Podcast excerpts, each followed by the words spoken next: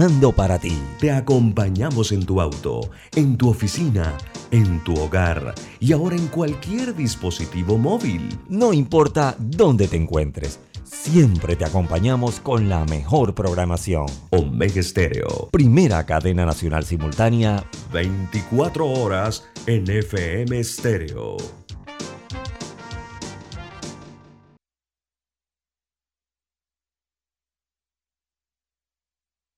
Las opiniones vertidas en este programa son responsabilidad de cada uno de sus participantes y no de esta empresa radial. La información de un hecho se confirma con fuentes confiables y se contrasta con opiniones expertas. Investigar la verdad objetiva de un hecho necesita credibilidad y total libertad. Con entrevistas que impacten, un análisis que profundice y en medio de noticias, rumores y glosas, encontraremos la verdad. Presentamos a una voz contemple y un hombre que habla sin rodeos con Álvaro Alvarado por Omega Estéreo. Bienvenidos.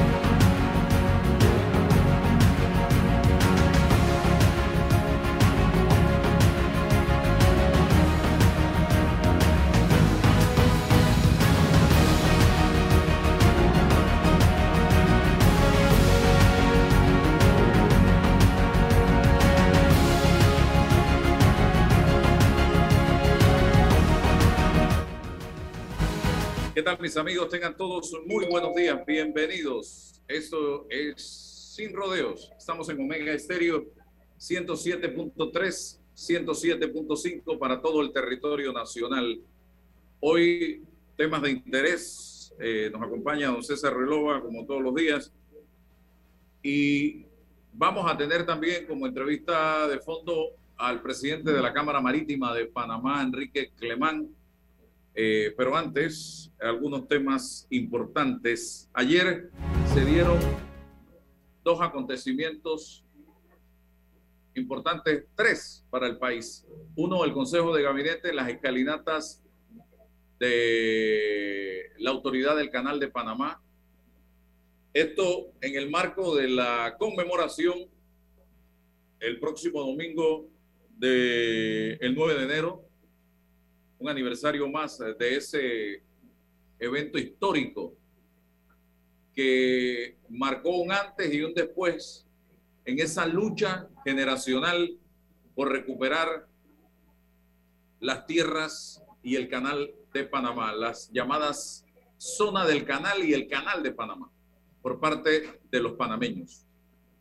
Y digo un antes y un después porque en ese momento la decisión de un número plural de estudiantes, de jóvenes estudiantes del país, los llevó a hacer una defensa arriesgando incluso sus vidas de un compromiso que había en ese momento de izar las dos banderas, la bandera panameña y la bandera de Estados Unidos en, esos, en esas tierras, en esas áreas, estimados amigos compromiso que en ese momento no se quiso cumplir y eso provocó la ira, el malestar, la frustración de nuestros estudiantes. Mucha gente dice, pero ¿qué hacían los estudiantes en enero en la calle dando clases, uniformados?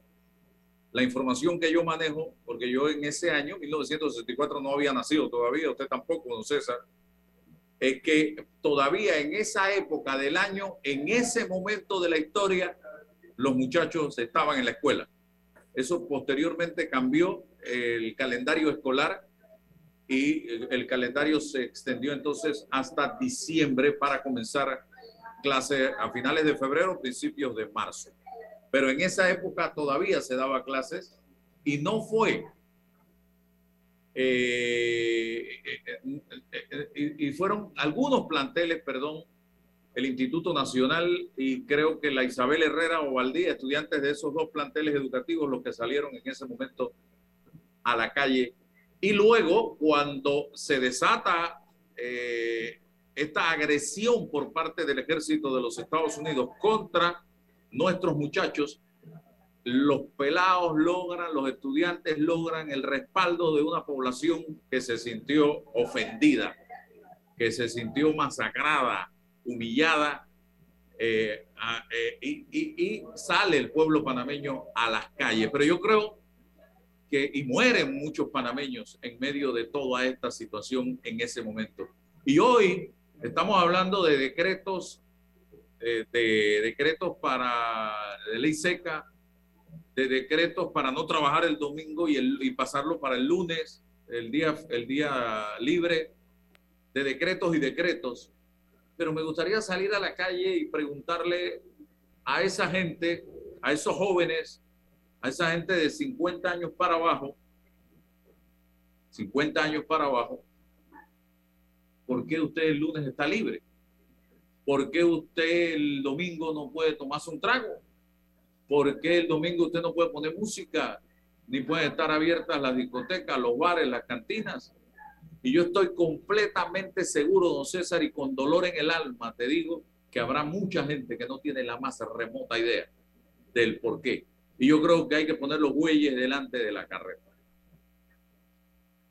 Hay que recordar los momentos históricos importantes que vivió la nación panameña, porque si nosotros olvidamos la historia, si nosotros no entendemos la historia, lo que nos puede pasar es muy delicado.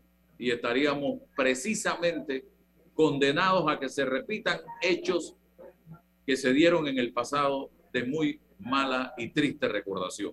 Así que creo que desde cada uno de nuestras casas, desde nuestros hogares, debemos un poco hablar de ese momento. A mí me tocó, y te lo digo con orgullo, se los comento, hace un par de años atrás, un 9 de enero dije, Álvaro Adiel y Grey, mis dos hijos y mi esposa, montes en el carro, vamos a dar una vuelta. Y nos fuimos a hacer ese recorrido exacto. Y nos bajamos en el lugar donde está la llama encendida, eh, que era la escuela en ese momento donde se registraron los, los hechos del 9 de enero de 1964. Y le fui diciendo lo que yo conocía con mi esposa a mis hijos para que entendieran un poco por qué ni en la escuela se habla del tema y por qué no se habla muchas veces, porque no coincide la fecha con las clases. Y si se habla, se habla muy por encima en alguna materia. Entonces, me propuse eso, lo hice y pasamos un rato entretenido y donde se habló de todo un poco, yo pude hasta donde llegué contarles lo que yo sabía y les los entusiasmé a que también investigaran, porque hoy es tan fácil, hoy no hay que ir a la biblioteca a desempolvar un libro, hoy nada más hay que poner Google y ahí tú encuentras mucha de esa información. Entonces, César Reloj.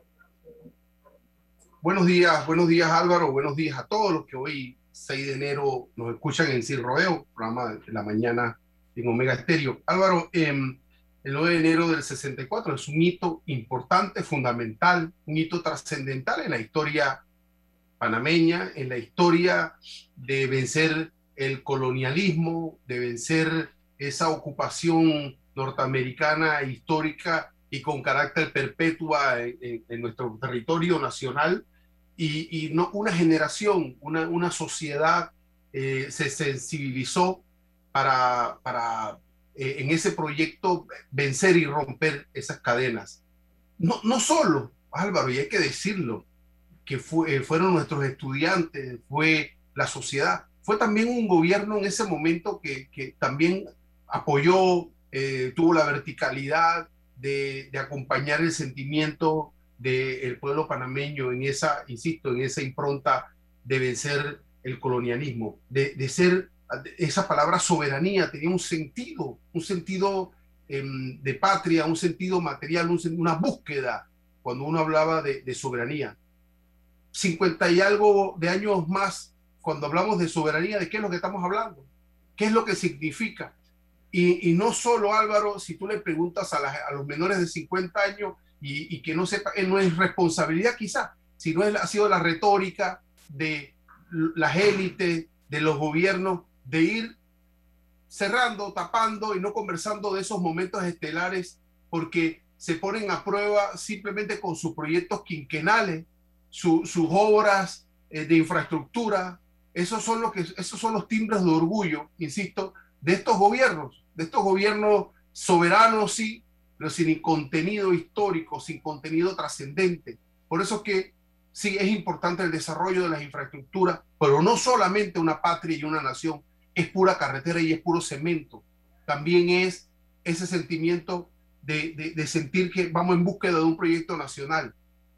Nos hemos quedado sin proyecto nacional em, y cada vez más sentimos, Álvaro, que eh, las pisadas del gobierno en su reglamentación nos hace menos libres, nos hace menos capaces, nos quiere regular más, se atomiza más el poder, invade más el gobierno las, los espacios de libertad de nuestra gente, eh, en función de controlarlo, de regularnos, de, tutelarnos. Y, en esa lógica estamos hoy en pleno siglo XXI.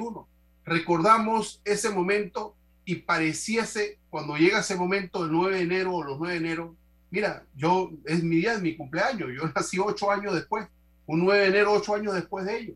Y son sentimientos encontrados, un momento insisto, en el que sufrió y que fue dejado nuestro pueblo, pero fue el día en que nací. Entonces, sigue siendo, insisto, un momento y un día de mucha reflexión para mí. Pero eh, pareciese que se, se, celebra desde el gobierno, que es una celebración desde lo que puede hacer el gobierno y no se expande, como tú bien dices, a las escuelas, a los estudiantes, programas permanentes sobre lo que significó ese hito en, nuestra vida eh, nacional. Hoy, eh, eh, estamos en búsqueda de esos faros y creo que la recordación, el análisis, la reflexión de el 9 de enero nos puede dar bases para un proyecto nacional. En busca de qué estamos, si ya, hoy se supone que tenemos esa soberanía plena. ¿Qué es lo que andamos buscando como panameños?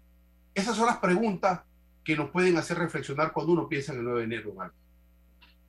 Bien, otro tema antes de entrar con eh, la entrevista. Ayer el, vicepresidente de la República eh, presentó un informe a la Nación sobre los gastos en pandemia. No he tenido la oportunidad de revisarlo eh, completamente. Por lo tanto, emitir una opinión al respecto no, no es responsable de mi parte en estos momentos. Voy a ver ese informe, ya lo tengo. Eh, he visto el debate que se ha generado en las redes sociales, eh, pero sí quiero hablar de la comparecencia del Contralor a la Asamblea Nacional de Diputados. miren ustedes, ¿ah? voy a ser claro, fue una comparecencia, algo similar a lo que hace el presidente dos veces al año el primero de julio y el primero, digo, el primero de enero y el primero de julio. 2 de enero y primero de julio. Donde él plantea o da un informe a la nación de cada semestre sin que se generen interrogantes, preguntas, cuestionamientos. Eso yo lo entiendo por un tema protocolar. No me tienen que convencer sobre eso. Pero en el caso del Contralor, él ayer se presenta a la Asamblea Nacional de Diputados bajo esa figura de comparecencia para evitar los cuestionamientos de los diputados. Diputados que lo pusieron en ese cargo a él en su momento a través de una elección que se hizo en la Asamblea Nacional eh, a finales del año 2019 porque él entró el 2 de enero del 2020 al cargo. Ya tiene dos años de gestión y eso fue, la comparecencia fue para hablarle de sus dos años de gestión al país. Pero cuando yo veo a Gerardo Solís, yo conozco a Gerardo Solís. De, ¿Por qué lo conozco? No soy amigo de Gerardo Solís. Nunca he ido a su casa ni él ha ido a mi casa. Pero conozco al Gerardo Solís aguerrido, al Gerardo Solís que cuestiona, al Gerardo Solís que plantea, que argumenta, porque me tocó en reiteradas ocasiones entrevistarlo durante mi faceta de periodista en televisión antes de ser contralor, porque como contralor no ha dado ninguna entrevista, no sé cuál es su estrategia. Y te voy a decir algo, César y amigo, sentí que el que estaba allí era otra persona, totalmente diferente al Gerardo Solís que yo conocí. Y eso lo que me trae a mí a la mente es lo que siempre hemos dicho. Eres una persona cuando estás en gobierno y eres otra persona cuando estás en oposición. Y ayer, con solo escuchar la parte de Gerardo Solís, dándole un espaldarazo a las planillas de los diputados, eso me, me hizo a mí cambiar e irme a ver Netflix, estimados amigos. Netflix. Porque no puedo. No puedo. Cuestionaste las planillas de los diputados en un momento determinado. Hoy le das un espaldarazo a las planillas de los diputados. Y escuchen ustedes, abro comillas lo que dijo el Contralor. La ley la hacen ustedes dirigiéndose a los diputados. Le dijo a los miembros de la Asamblea Nacional, para quienes también tuvo guiños. La Asamblea tiene derecho a tener trabajadores comunitarios, manifestó, avalando de esta manera las millonarias y opacas planillas de los diputados. Muchas de estas personas son las denominadas botellas, cobran salario pero no trabajan. El ex contralor Federico Homber en su momento demandó ante la Corte Suprema de Justicia a varios diputados por estas prácticas, demandas que quedaron en el tinaco de la basura. Porque como hemos dicho, César, este es el país donde el diputado puede robar, puede violar, puede asaltar un banco, puede matar, puede eh, eh, no pagar pensión alimenticia, puede maltratar a su pareja, puede hacer lo que le da la gana, atropellar y matar a una persona y no le pasa absolutamente nada. El ser diputado eh, te permite, es como tener una patente de corso para hacer lo que te da la gana. Entonces, cuando yo vi esta parte del planteamiento del señor Gerardo Solís, digo yo, yo no tengo más nada que hacer aquí. No tengo más nada que hacer aquí porque este país ha estado criticando y cuestionando durante meses y años esto precisamente. Porque esta no es función de un diputado de la República. Y si no, usted que es abogado, vámonos a la constitución y ahí están claras la misión específicamente de los diputados de la República. Y no tiene nada que ver con tener trabajadores comunitarios o promotores comunitarios en los barrios y en los circuitos. Esa no es función del diputado ni está nombrando gente.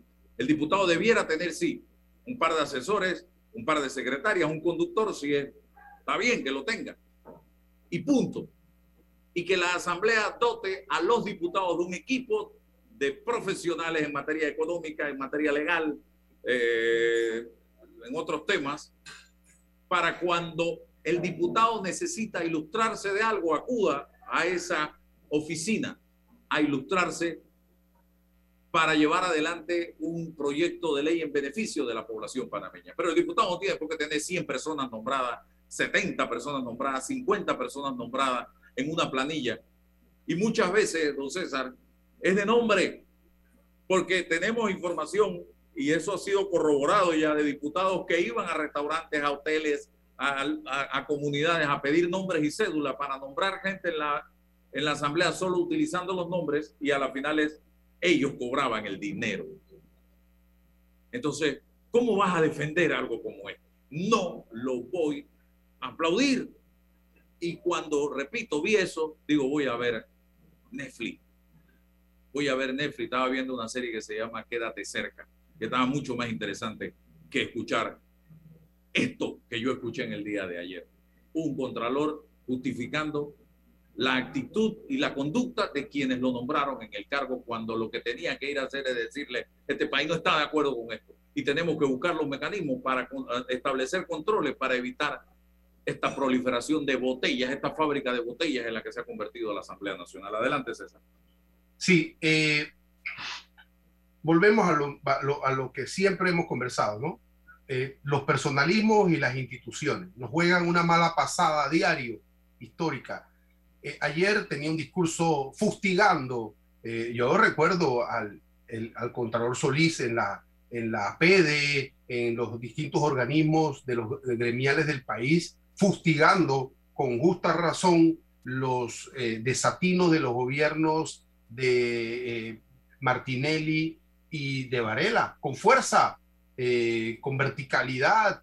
Mm, y bueno, uno espera, por supuesto, ese mismo, ese mismo perfil, e, esos mismos parámetros en el quehacer de la vida de un individuo, pero bueno, nos mimetizamos, ¿no? Ya hoy eh, desaparecen esos criterios y, no tengo la, el octanaje y la hectamina para eh, mantenerlos porque estoy enquistado dentro de la estructura de poder de este gobierno. Pero Álvaro, cuando nosotros conversamos sobre lo que significa la democracia, todavía estamos pensando y, sosteniendo que esto es ir cada cinco años a emitir un voto y se acabó el tema, se acabó. Esa es la democracia descriptiva. Porque en el modelo arquitectónico de la democracia se supone que si, bien tú tienes un parlamento que nombra al contralor, buscar un mecanismo para que el contralor tenga que rendirle cuentas a alguien que no sea ese que no le deba ese, ese vínculo de poder. Entonces, es precisamente por la falta de controles, por esa arquitectura que tenemos este problema. No es por otra cosa, porque si el Contralor va con ese estilo, hay una institución que tiene la potestad y el músculo para exigirle el informe y para generar un, un, debate de contradicción. Mira, cuando tú dices que no te tienen que convencer por el protocolo del presidente de la República rindiéndole el informe en la Asamblea, a mí sí me tiene que convencer que eso tiene que cambiar. Mira, en las democracias desarrolladas europeas, el presidente se somete al cuestionamiento de las bancadas de oposición. No, sí, es de que tiene que cambiar coincido contigo. Por, supuesto. Lo que te digo es que hoy día es así. Sí. bueno, pero de que tiene que cambiar, debiera cambiar. Claro, y debemos promover, eh, pero la pregunta es, ¿qué, ¿cómo debe cambiar? lamentablemente, o para nuestra suerte, tiene que haberse un cambio constitucional, no hay otra forma. Y, e insisto, el status quo no va a cambiar las reglas del juego porque le resulta muy cómoda. O sea, él va, rinde un informe, se va para la casa y ya. Igual el contralor, si hay alguna disidencia, es muy mínima de algún diputado, pero es, la posibilidad en la arquitectura institucional del país que generemos esa posibilidad. ¿Y cómo hacerla?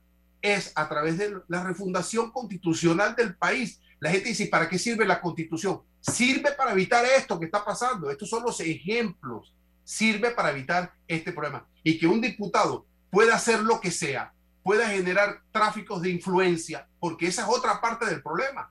Porque desde el, desde el Parlamento irradian en el resto de la administración pública eh, eh, sistemas de vínculos de poderes y, potenciales tráficos de influencia peligroso porque cambian las reglas y los balances de poder. Entonces, no hay fórmula de remediar esto desde el Parlamento. Eh, vamos a la Corte, no hay respuesta, no hay, no hay mm, eh, ejemplos. ¿Qué, hacemos?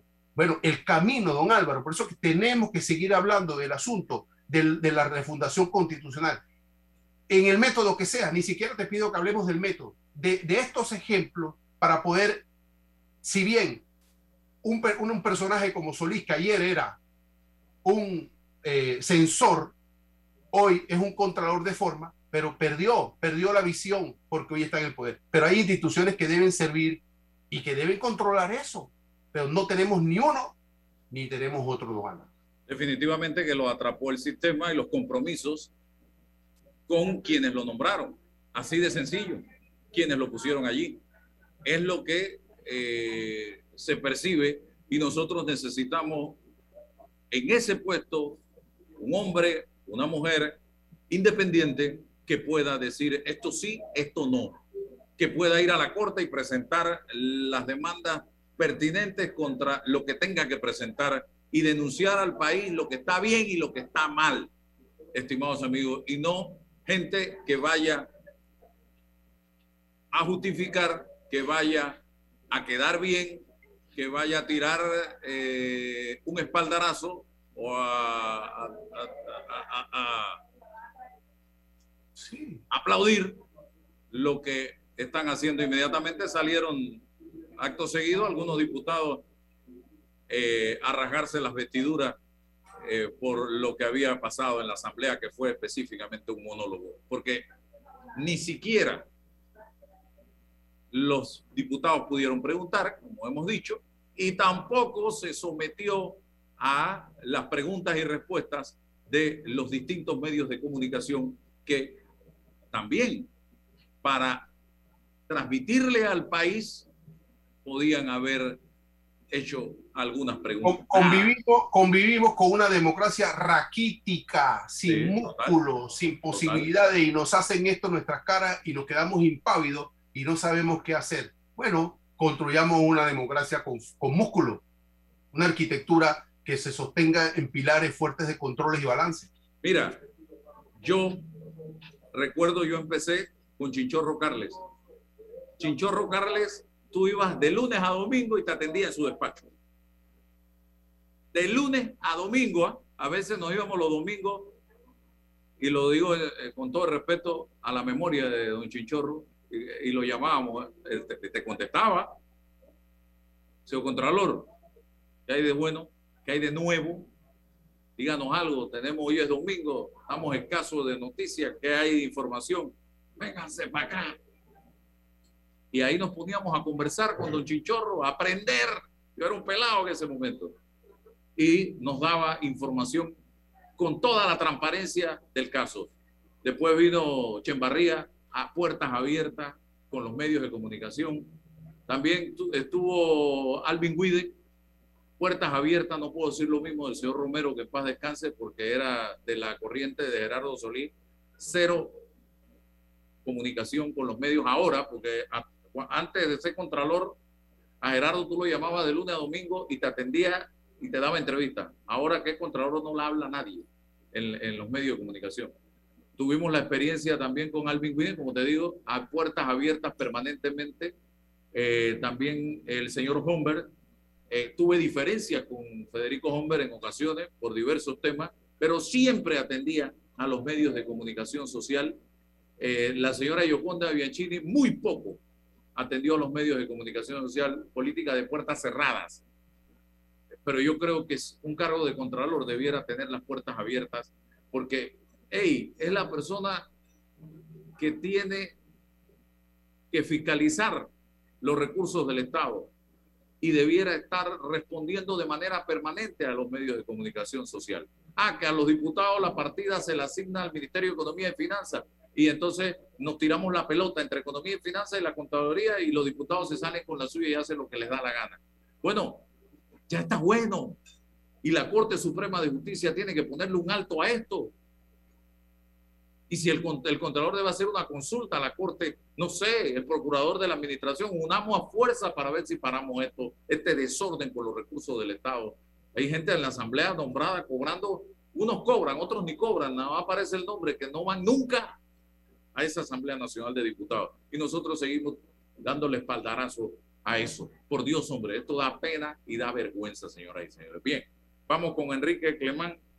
Eh, si ya lo tenemos ahí, mi estimado Roberto Antonio Díaz, eh, presidente de la Cámara Marítima de Panamá, eh, para conversar con él en la mañana de hoy, luego de eh, este repaso de algunos temas de interés nacional, ya lo tenemos, ya estamos por ahí. Vamos a ver si acercamos la cámara. Ahí está. Don Enrique, bienvenido. Buenos días, señor Alvarado. Gracias por la oportunidad, la ventana que nos brinda en, su programa para hablar un poquito sí. de lo la Conferencia Anual Marítima 2022 que organiza la Cámara Marítima de Panamá. Antes de entrar en la conferencia, yo creo que si hay que dar espaldarazo, si hay que aplaudir, si hay que valorar una industria, un sector que se ha fajado durante la pandemia es el sector marítimo. Así es. Porque gracias a este sector, en Panamá pudimos seguir comiendo, podemos seguir viviendo, pudimos seguir adelante, porque no, se, no pararon eh, ni un segundo durante esta pandemia y en los momentos más difíciles en que el país estaba paralizado. Hablemos un poco de esto, eh, señor Clemán. Así es, señor Álvaro. Eh, realmente el, el, el, sector el cual representamos a través de este gremio estuvo de frente desde el día uno eh, ante la pandemia. El país no se vio afectado eh, gracias a los planes de acción que tuvieron los puertos de dividir equipos, de hacer teletrabajo.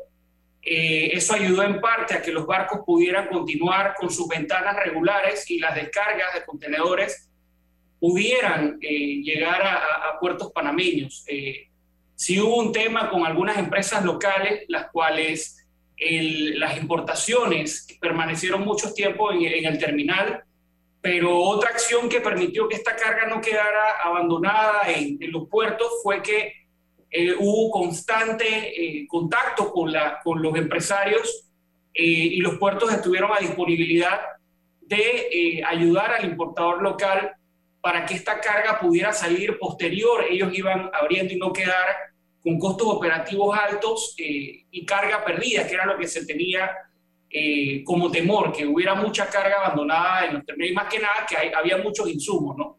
De alguna forma se, se organizó el sector privado eh, se pudo hacer los enlaces a través de la Cámara Marítima, a través de cada eslabón de este, de este eje logístico que tenemos en el país y pudimos hacer frente no solamente en el consumo, sino también en los temas de servicios que se brindan a muchos barcos, las industrias marítimas auxiliares, también es sumamente importante para lo que es el sector de, de, de Panamá, del sector marítimo logístico, y los barcos recibieron recibiendo eh, servicios, los insumos fueron entregados a barcos y no se vio afectada la operación completa del clúster que compone a nuestro sector, que dicho sea paso, es un sector que le aporta más del 30% al Producto Interno Bruto de nuestro país.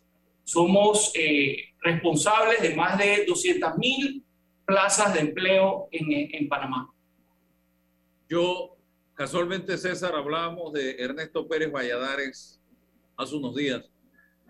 Un hombre con virtudes y defectos, un hombre que tiene cosas que hay que aplaudir, cosas que hay que criticar, pero que jugó un papel importante en este tema de los puertos, porque hace, durante su gobierno se dieron transformaciones importantes en ese sector. Transformaciones que hoy, de las que se sembraron en esa época y que hoy estamos cosechando y nos ubican a, a, a los panameños y al país en un sitial de gran importancia en materia portuaria. Hablemos de lo que ha significado ese crecimiento de Panamá en el tema portuario y de si no se hubieran, se hubieran hecho esas transformaciones, ¿dónde estaríamos nosotros hoy día? Importante, señor Alvarado, lo que me menciona, porque hace 26 años, cuando se dio el tema de la privatización de los terminales, eh, el mundo creyó en lo que ofrecía Panamá gracias a lo que es el canal de Panamá, que es la columna vertebral de todo el cuerpo que compone a nuestro sector. Durante muchos años, y me, me atrevo a mencionarte que hasta el 2011, 2012, el país venía creciendo eh, alrededor de 11% eh, promedio en los movimientos de volúmenes. Posterior a esto, el país ha seguido creciendo, pero ha bajado el nivel de crecimiento a un 3-4% eh, de movimiento. Este año, por ejemplo, rompimos un nuevo récord. El, el 2021 se cierra con un nuevo récord, pero es producto... Ay, ¿qué pasó? Siga, siga, siga, siga. Es que veo que se cortó acá la, la, la señal. Voy. No, no, está, está, bien, está bien, okay. siga.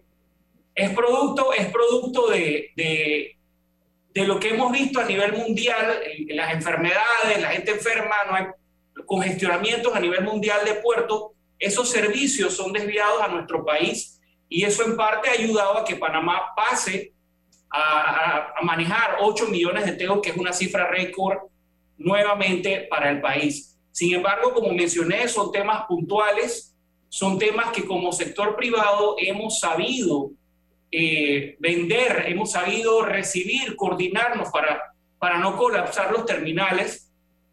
Sin embargo, hay, hace falta todavía una estrategia país para realmente decir que eh, que, la hay, hay una estrategia logística nacional 2030, que es un documento consensuado que establecía ciertas tareas para que Panamá pudiera continuar siendo líder. Eh, con la nueva administración eh, eh, hicimos saberle a, la administración actual que teníamos el interés de continuar con esto y la, bueno, hay ciertas cosas que se han hecho, quizás no al ritmo de lo que nuestro sector esperaba que fuera tomado, pero ahí vamos, ¿no?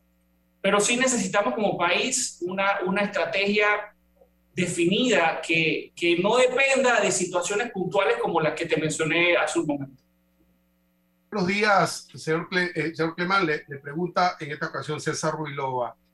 ¿Pudiésemos decir que la nación panameña es una nación marítima o nos falta mucho para, para generar ese contenido con estrategia y que no solamente se piensa que aquí pasan barcos de un lugar a otro y hay algunos puertos, pero somos una nación de orden marítimo.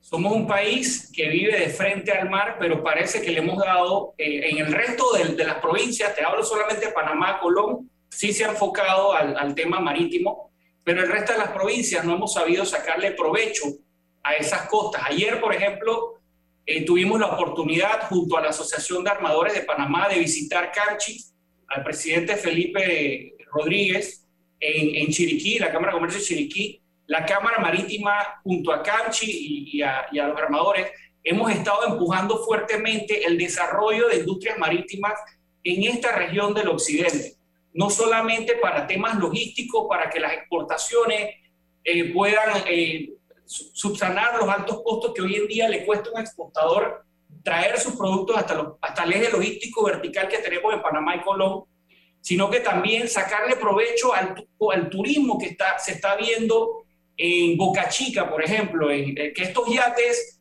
y mini cruceros que vienen de otras partes no solamente usen las playas, sino que arriben a una instalación portuaria, a una infraestructura y, se, y, aprovechen los insumos que, que, tiene la provincia de Chiriquí.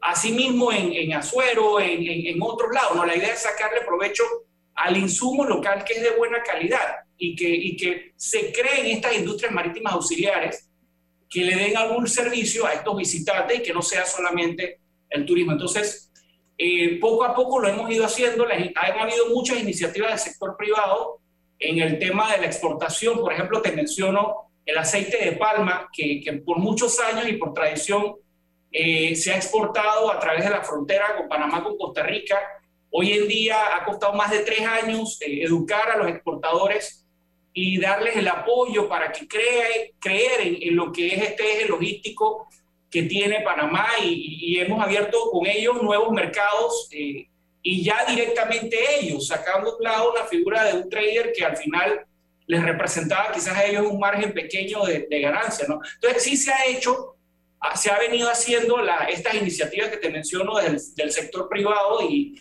y hacia allá apuntamos. Eh, hay, hay formación de nuestra juventud en materia logística, estamos apuntando allá con nuestros jóvenes. ¿Hay, hay oportunidades para formarlos? Mira que ayer casualmente en, la visita que hicimos a Chiriquí eh, hablábamos sobre la primera camada, así le decimos nosotros, de marinos que sale de Puerto Armuelle preparándose para, para, para este tema de lo que queremos desarrollar y en lo que estamos enfocados en el 2022 en la provincia, porque de nada sirve que haya una inversión si no vas a tener, eh, tú sabes, gente preparada. Nosotros en la Cámara Marítima de Panamá creemos mucho en la Universidad Marítima Internacional de Panamá, la UNIP. Hemos hecho alianzas con ellos, eh, las cuales nos van a ayudar a poder certificar a muchos técnicos empíricos que tiene nuestra provincia. ¿Por qué, ¿Por qué enfocados en esto? Porque si bien es cierto, y usando el ejemplo de los yates, Hemos tenido casos en Panamá, por ejemplo, de un yate que costaba 40 millones de dólares que estuvo aquí por Panamá. se le resolvió un daño que tenía a bordo, pero la persona que lo resolvió no estaba certificada y el yate llega a, su, a, su, a su destino final, a su origen, y pierde la garantía porque al final se le resolvió, pero fue alguien que no estaba certificado. Entonces, esos nichos los estamos cubriendo junto a la UMID, eh, la Cámara Marítima y, eh, otras asociaciones como ARPA, CANCHI, para que nuestra gente se prepare como, como debe ser y poder tener gente certificada que pueda darle el servicio a estas marcas que forman parte de estos yates y mini cruceros que, que están llegando a, a Panamá. Enrique, eh, pasos a seguir dentro del sector marítimo eh, panameño y te pregunto por qué los países vecinos, los países de la región no son mancos ni están acostados en una hamaca esperando que les caiga del cielo. Están trabajando, tenemos competencia cercana. ¿Hacia dónde debemos ir y a qué velocidad? Has mencionado algo sumamente importante y me voy a enfocar en Costa Rica y, en Colombia. Quizás Colombia que ha sido siempre la bruja de nuestro sector. Eh, son países que le han sacado provecho a la ampliación del canal, se han preparado también con anticipación tienen algo que nuestro país no tiene y es que producen carga de exportación. Y eso lo usan para negociar transbordo y quitarle transbordo a países como el nuestro, que ha sido lo que hemos movido aquí, el, el 85% de lo que movemos en nuestro país es carga de transbordo. Panamá sigue siendo un país de servicio. Entonces, justamente en esta conferencia anual marítima, uno de los temas que queremos tocar es el tema del agro y el tema de la exportación. Panamá cuenta con todos los elementos que se requieren para inundar los mercados internacionales alrededor de producto panameño. Entonces, ¿cómo montamos estos ejes que están en los extremos del país en lo que hemos desarrollado verticalmente, que es donde está el eje, el eje logístico de nosotros? Y, la idea es definir en el foro tareas para que junto a los exportadores, al, agro, que también fue otro, otro, otro sector importante del país que estuvo en la pandemia a pie de cañón, tú ibas al supermercado y, había siempre producto eh, panameño. Entonces, ¿cómo, ¿cómo agarrar a estos dos sectores ir de la mano todos juntos en asociatividad y poder montarlos en el carrito de las exportaciones para que Panamá en uno o dos años supere los volúmenes que está exportando hoy en día. Bien, 18 de enero es la fecha en que se va a estar realizando esta conferencia anual marítima bajo el lema Nuevos Comienzos para el Desarrollo de Panamá.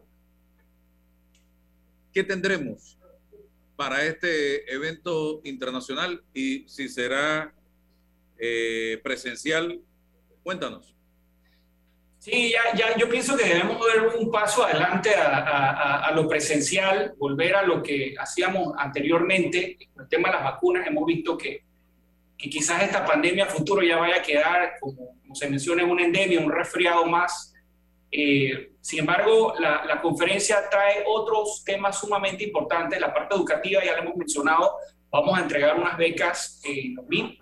Eh, tenemos otros temas sumamente importantes como el el, futuro del recurso hídrico del canal de Panamá. Nosotros no queremos, tú sabes, en, quizás en tres, cuatro años tomar la decisión de, bueno, o le damos agua a la población o seguimos cruzando barcos. Entonces, requerimos de, de conocer cuáles son los planes que tiene el canal de Panamá. Otro de los temas sumamente importantes que vamos a tocar es sobre la ley de cabotaje recién aprobada, una ley que fue creada para, para, para beneficio de los inversionistas locales.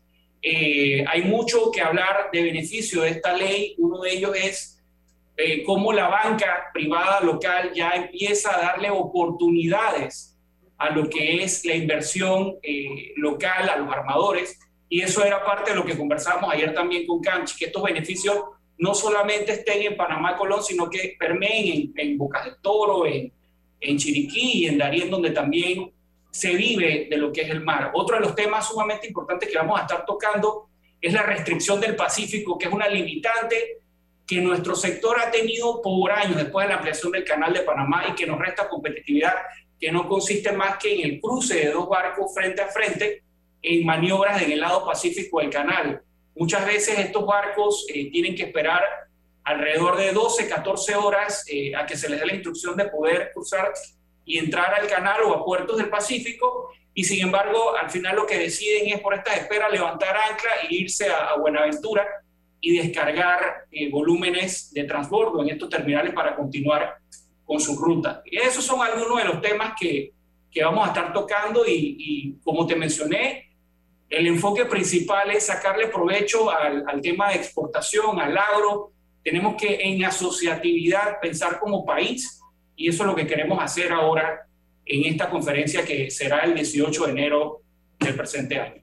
Esa ley de cabotaje generó un gran debate en este país eh, a favor y en contra. Eh, ¿En qué ha quedado esto y qué es y qué es lo que busca esta ley de cabotaje? La ley de cabotaje lo que va a permitir es que hayan reglas claras, Álvaro, y, con reglas claras todos podemos competir y todos podemos invertir. Hay muchas limitantes dentro de los, de los o miedos, por decirlo así, dentro del grupo de inversionistas, de muchos inversionistas panameños. Cuando te hablo de inversionistas panameños en el sector, me refiero también a, más de 4.000 propietarios de botes que viven del turismo, de Eso es un armador para el grupo. Eh, entonces, de invertir y que venga competencia desleal, con, con quizás con, con eh, beneficios que no los tiene un inversionista local. Entonces, poner las reglas claras, eh, impulsar la inversión a través de la banca, que la banca panameña, que es fuerte, le abra las puertas a nuestro sector. Eh, muchos, muchos préstamos que hoy en día salen para invertir en el sector marítimo son préstamos personales que se sacan a título personal. Entonces ya debemos involucrar el tema marítimo dentro de lo que es el lenguaje bancario nacional. Eh, otro tema, por ejemplo, muy, muy así por encima, te lo menciono, el tema de las regulaciones con lo de las especies náufragas. Eh, ahí vemos en Punta Pacífica un ferry hundido, ahí vemos en la entrada del canal dos barcos hundidos. ¿Quién se hace responsable eh, de esos hundimientos? Siguen botando aceite, siguen botando con las mareas búnker. Entonces, e, e, esta ley lo que viene es a regular este tipo de, prácticas y a darle algunos beneficios también a la inversión local. Bueno, gracias. ¿Qué algo que preguntar, eh, César? me, preocupa la sensibilidad del gobierno sobre las estrategias que tiene la Cámara eh, Marítima de Panamá, si hay receptividad en los proyectos. Usted habla, habla de una estrategia país, usted habla de un poco vincular distintos sectores, lo agropecuario con lo logístico. ¿Qué dice en ese diálogo el gobierno? Mira, por años, eh, y te ahora las últimas tres, de las últimas dos administraciones anteriores se creó lo que era el gabinete logístico, que es una mesa donde estaban sentados cada uno de los responsables de las entidades gubernamentales que están involucradas en nuestro sector. Para bien era tenerlos ahí y darles tareas, problemas y que se resolvieran en el momento.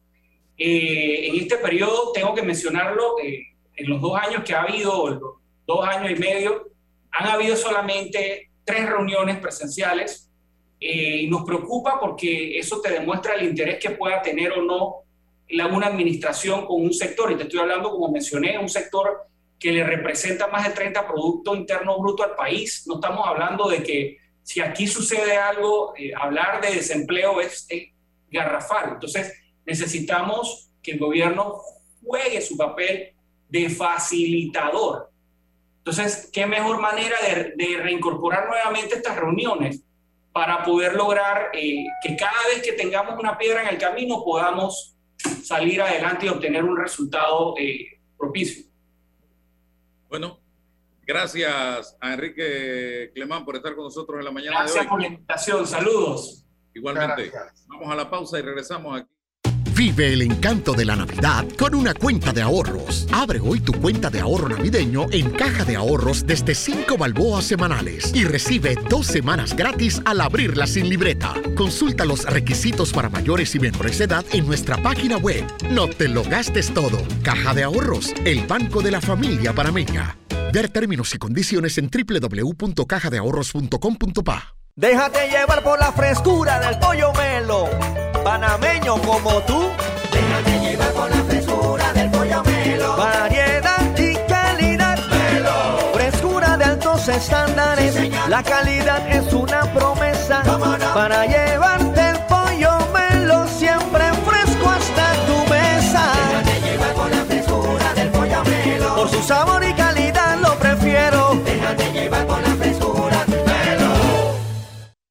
Vive el encanto de la Navidad con una cuenta de ahorros. Abre hoy tu cuenta de ahorro navideño en Caja de Ahorros desde 5 balboas semanales y recibe dos semanas gratis al abrirla sin libreta. Consulta los requisitos para mayores y menores de edad en nuestra página web. No te lo gastes todo. Caja de Ahorros, el banco de la familia panameña. Ver términos y condiciones en www.cajadeahorros.com.pa. Bueno, me voy a comer con una estrella. Mm. Espérate, ¿y tu esposa sabe? Claro, ella sabe que la estrella del sabor es American Star. Y por eso en la casa comemos delicioso. American Star, el tasajo, jamón, chorizos y embutidos más suaves, económicos y con el sabor que le gusta a todos. ¡Oh! ¿Me invitas a conocer esa estrella? Busca la estrella roja y azul American Star, la estrella de tu cocina. La información tiene diversas fuentes y opiniones. Aquí las encuentra.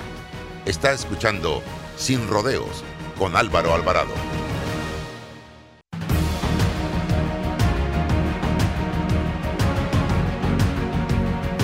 Bien, seguimos adelante. Varias personas me preguntaban ayer, después que el ministro de Salud eh, dio a conocer la información de que aquellos servidores públicos que no se vacunaban, que no estaban vacunados, tendrían que eh, presentar semanalmente, todos los lunes, una prueba negativa de eh, un PCR negativo de COVID. Yo le dije a la persona, mañana en mi programa de radio voy a emitir mi posición. Son opiniones, nunca una opinión en un tema de esta naturaleza te va a traer el 100% de apoyo, eh, jamás, jamás. Hey, Jesucristo fue Jesucristo y tuvo opositores. Va uno que es una chancleta al lado de Jesucristo, una sandalia al lado de Jesucristo a conseguir el apoyo de la población. Pero si hay algo que me caracteriza a mí es que yo digo lo que siento y lo que pienso. Hace unos meses atrás, cuando el presidente de la República, en medio de un debate que se generó porque gente cercana a él hizo una fiesta allá en Veraguas, si usted se acuerda, don César, con músicos, estaba Sandra y Osvaldo y bueno, nos, nos metieron un tema para que quizás nos olvidáramos de aquello. Y era la obligatoriedad de vacunarse a todos los servidores públicos si no se iban para la casa en licencia sin sueldo. Pero hace meses, usted se acuerda que ya estamos tres, cuatro, cinco meses, no sé cuánto ya. Y yo en ese momento dije, señor, este no es el momento de estar hablando de eso. Este no es el momento de estar hablando de eso. Lo dije, pueden buscarlo en mis redes sociales. Primero, tratemos de vacunar a toda la gente que quiere vacunarse. Toda la gente que quiere vacunarse, porque todavía hay largas filas a nivel de todo el país buscando la primera y la segunda dosis de la vacuna. Entonces, eh, entonces, ese fue mi mensaje en ese momento. No estoy de acuerdo con estar hablando de obligatoriedad en un momento en que todavía hay gente que quiere y no puede vacunarse. Hoy las cosas han cambiado.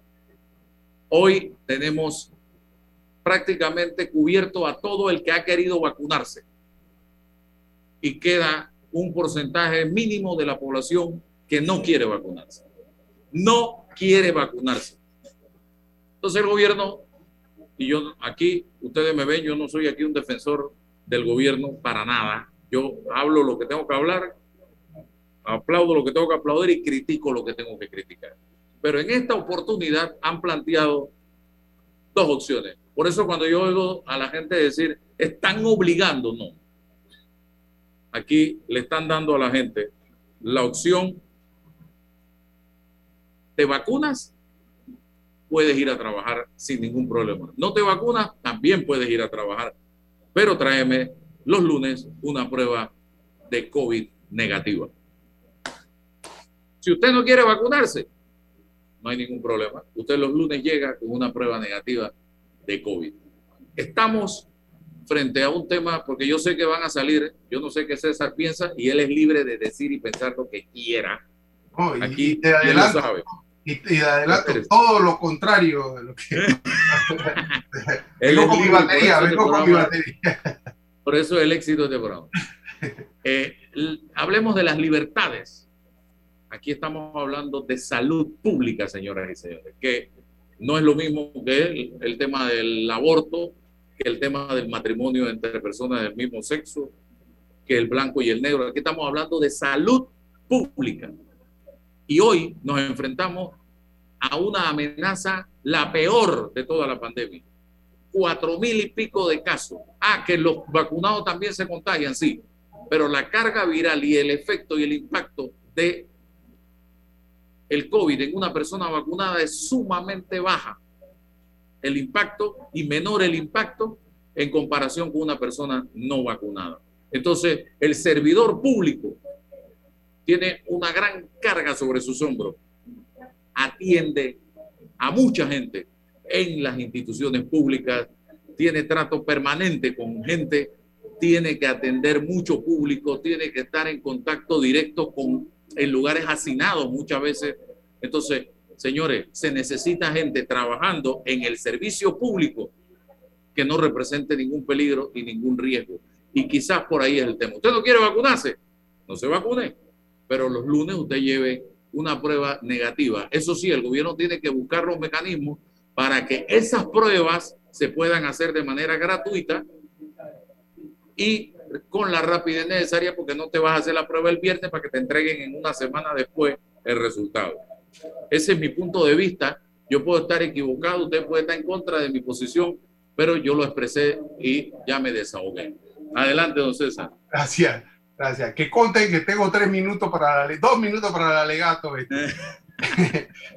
Mira, primero que no hay decreto todavía y de- de- ten- tendríamos que partir de la, de la base real de un decreto para examinarlos y ver la connotación, el contenido, los límites, la autoridad, lo que pretende el decreto. Entonces, si no existe eso, estamos en el mundo de la especulación. Primero, uno. Dos. Ahora, cuando esto ocurrió ayer, me, puse a reflexionar sobre la relación de la autoridad y el individuo, es decir, la relación histórica entre el gobierno y el ser humano, el individuo. ¿Cómo es esta relación? Y, y fíjate que de lo primero que se trata era una especie de psicología de cooperación. El individuo psicológicamente está dispuesto a cooperar con la, comunidad, con la sociedad, porque es parte de ella, por, las razones que sean, colaborativa, por miedo, por las razones que sean. Hay en esa relación esa, eh, eh, esa, esa funcionabilidad, esa lógica del individuo cooperante, colaborador. Ahora, en- en esto, ¿qué ha ocurrido? Que los gobiernos, que la autoridad cada vez han ido invadiendo espacios mayores en la vida del ser humano. Y el derecho, la ley, ha sido el instrumento para materializar esa invasión de esos espacios sobre la libertad del, del individuo.